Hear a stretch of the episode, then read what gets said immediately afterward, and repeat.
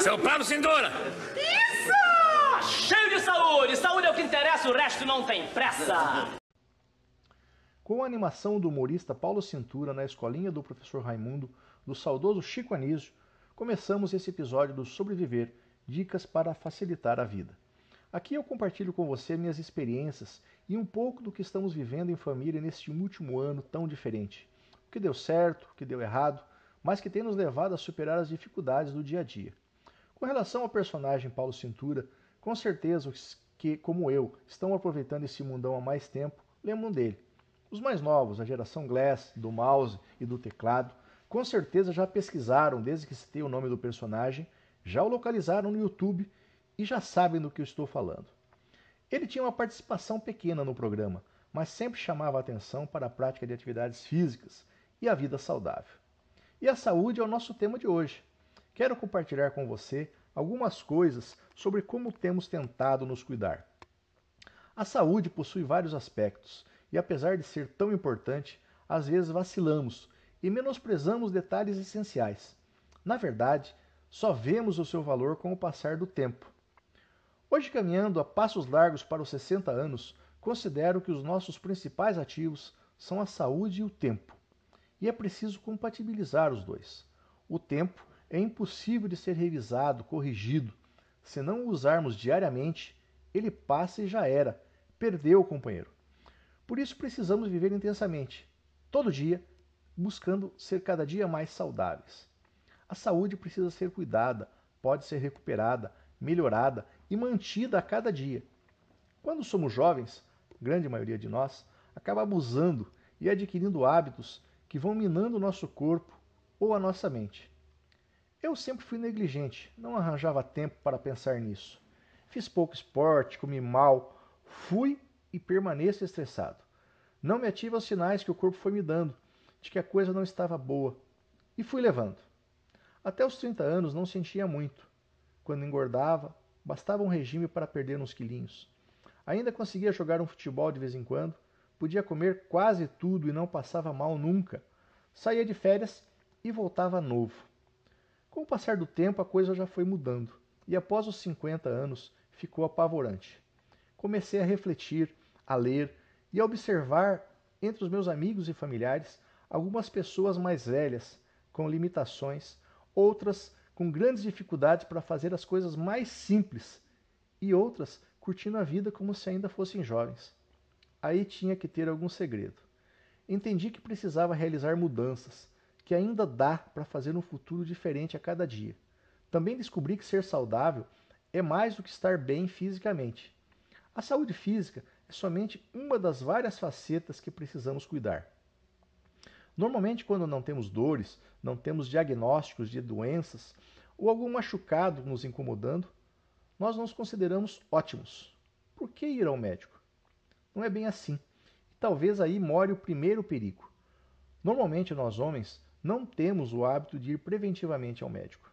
Só vamos quando a coisa aperta e não dá mais para ficar enrolando. Já as mulheres sempre são mais cuidadosas. Isso acho que já é cultural. Talvez por isso vivam mais e vivam melhor. Conheço várias senhoras, tias da Olívia, mães de amigos, que parecem ser incansáveis, correm o dia todo e já passaram dos 75, 80 anos. Elas fazem suas revisões anualmente. E eu acabei adquirindo esse hábito. Não foi por uma coisa boa. Eu tive um câncer com 25 anos.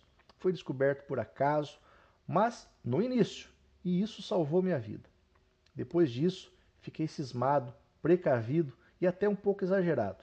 Faço meus controles, tomo os meus remédios e qualquer um encravado é motivo de ver o que está acontecendo. Mas acho que falando de saúde, é melhor pecar pelo excesso. Você não acha? Já nas atividades esportivas, que são essenciais para a boa saúde física e até mental, demorei para criar um pouco de vergonha. Sempre fugi de academia, nunca gostei daquela música alta, daquele barulhão e da repetição dos exercícios. Até fiz algumas vezes na vida, por períodos curtos. Sempre tinha como desculpas a vida agitada e nunca parava. Nos fins de semana sempre gostava dos parques, uma caminhada leve ou ficar deitado embaixo das árvores, deixando o estresse baixar. o verdadeiro atleta de domingão. Com a aposentadoria, começamos a frequentar a academia, a Olivia, a Malu e eu. A companhia animava e já estávamos há uns três meses fazendo exercícios religiosamente, toda semana, três dias por semana. Aí chegou a pandemia, nos isolamos e a coisa ficou complicada novamente. Cheguei a improvisar, caminhando no quintal, abri as portas e ficava por uns 30 minutos rodando naquele circuito com obstáculos. Cachorro, cadeira, sofá. Era esquisito, mas seria só por uns 15 dias. Lembram disso? Pois bem, o tempo passou, abandonei o circuito. Vieram novas informações, dizendo que a gente podia sair desde que se cuidasse, e com essas informações veio o uso da máscara e fomos para a rua. Com cuidado, desviando daqueles que ainda estão negando ou que não têm medo, ou que simplesmente não respeitam o semelhante. Saímos os quatro para a caminhada, depois três e depois dois. Metade do nosso time ficou para trás, não quis mais. Começamos com dois quilômetros, depois três quilômetros e hoje fazemos cinco toda manhã, Olivia e eu. Passos largos, olhando para as árvores, sentindo o sol da manhã. É muito bom, mas é preciso ter muita disciplina ou a Olivia me chamando para sair da cama.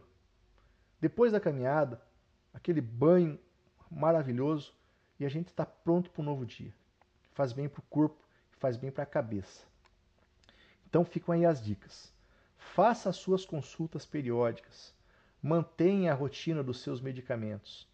Faça a atividade física que você gosta ou aprenda a gostar de alguma. É importante, muito importante, mesmo que você não ache. Isso vai fazer falta lá no futuro, meu amigo. Na saúde física também é importante cuidar da alimentação. Aqui já você sabe que aqui eu já não tenho muita moral para falar contigo. Não tenho como te dar dicas. Acho que todos sabemos que precisa comer folhas, comer frutas, evitar carnes vermelhas, consumir pouco doce, pouco sal e aí em diante. Eu até tento, juro para você. Mas aqui está o meu maior pecado. Talvez você seja mais forte que eu, não tenha esse pequeno vício, mas tem que cuidar. Outra coisa da nossa saúde que tem que ser vista diariamente é o lado emocional. Nessa precisamos ficar atentos, principalmente nesse período longo de pandemia. O que achamos que pode ser um descontentamento passageiro ou um momento de tristeza pode esconder uma depressão, com todos os seus males. Eu já acompanhei uma irmã doente Talvez você já tenha alguma experiência com algum familiar ou algum amigo. É arrasador. O corpo parece bem, mas a mente domina e aos poucos vai destruindo tudo. Precisamos fugir desses pensamentos ruins, focar nas coisas boas da vida, ser otimistas, caminhar para o lado da paz, da felicidade e, se preciso, procurar uma orientação médica. Não é fácil vivendo nesse cenário ficar feliz, ficar em paz. Aqui em casa, a gente tem, desde o início da pandemia, procurado ocupar a cabeça. Eu comecei com aulas de saxofone, que era um sonho antigo. Escrevi um livro de memórias com quase 300 páginas, ilustrados pelo Olivia. Reli vários livros na estante e comprei novos, que fui lendo também aos poucos. Criei uma rotina com um círculo de amigos e familiares para contatos semanais, só para trocar ideias, sem compromisso, e acho que eles nem sabem que estão me ajudando, mas tenho feito isso semanalmente. Comecei a cuidar das plantas aqui de casa e a curtir, tirar fotos de cada uma delas. Até dei nome às samambaias. Readquiri o hábito de inventar comidas e experimentar receitas que eu tinha abandonado. Estou matando todas as séries da Netflix e da outras plataformas de streaming. Comecei a fazer tarefas domésticas e até gostar de lavar louças. Acredita nisso? Voltei para a terapia. Não por causa das louças, porque eu precisava. Ajuda muito ter um profissional junto com a gente. Nem que seja para ele nos dizer o que estamos sentindo é normal. Tudo bem, pode continuar. Isso faz muita falta. A Olivia e a Malu estão fazendo crochê e até já montaram uma empresa no Instagram para comercializar suas criações. O João Pedro está envolvido com o TCC da universidade. Também inventa suas receitas, trabalha ali comigo ou passa as noites no videogame ou nos filmes. Mesmo assim, os momentos de estresse são constantes. Não está fácil para ninguém, não é mesmo? Temos conversado muito sobre as notícias, tentado ver os progressos, evitado as fake news, fugido dos grupos de WhatsApp das famílias com as coisas tristes, tentando manter a esperança. Tudo vai dar certo. Assim os dias vão passando. Quando o tédio bate mais forte, tentamos nos reinventar. Este momento aqui que estamos compartilhando também é uma estratégia para ocupar a mente. Não sei se tem sido útil para você, mas para mim tem sido muito prazeroso. Outro aspecto da saúde que não podemos deixar do lado é o lado espiritual. Independe da sua crença, da sua igreja, todos temos a ideia de que existe um Deus, um ser superior, uma força sobrenatural, ou como você quiser chamar. Aqui o relacionamento é íntimo, é pessoal, mas é essencial para a nossa existência. Eu creio num Deus de bondade, nos fez livres, inteligentes, para que a gente pudesse se relacionar com Ele e com todos os nossos semelhantes. Esse relacionamento é permanente, não somente nos momentos difíceis, que a gente corre lá para pedir ajuda. Não, a gente precisa cultivar isso a cada dia, do nosso jeito. Aqui em casa praticamos isso diariamente há muitos anos. Usamos como guia um livro de devocional diário com indicação de leitura bíblica e reflexões. Finalizamos o momento com os nossos agradecimentos, nossos pedidos, as orações individuais.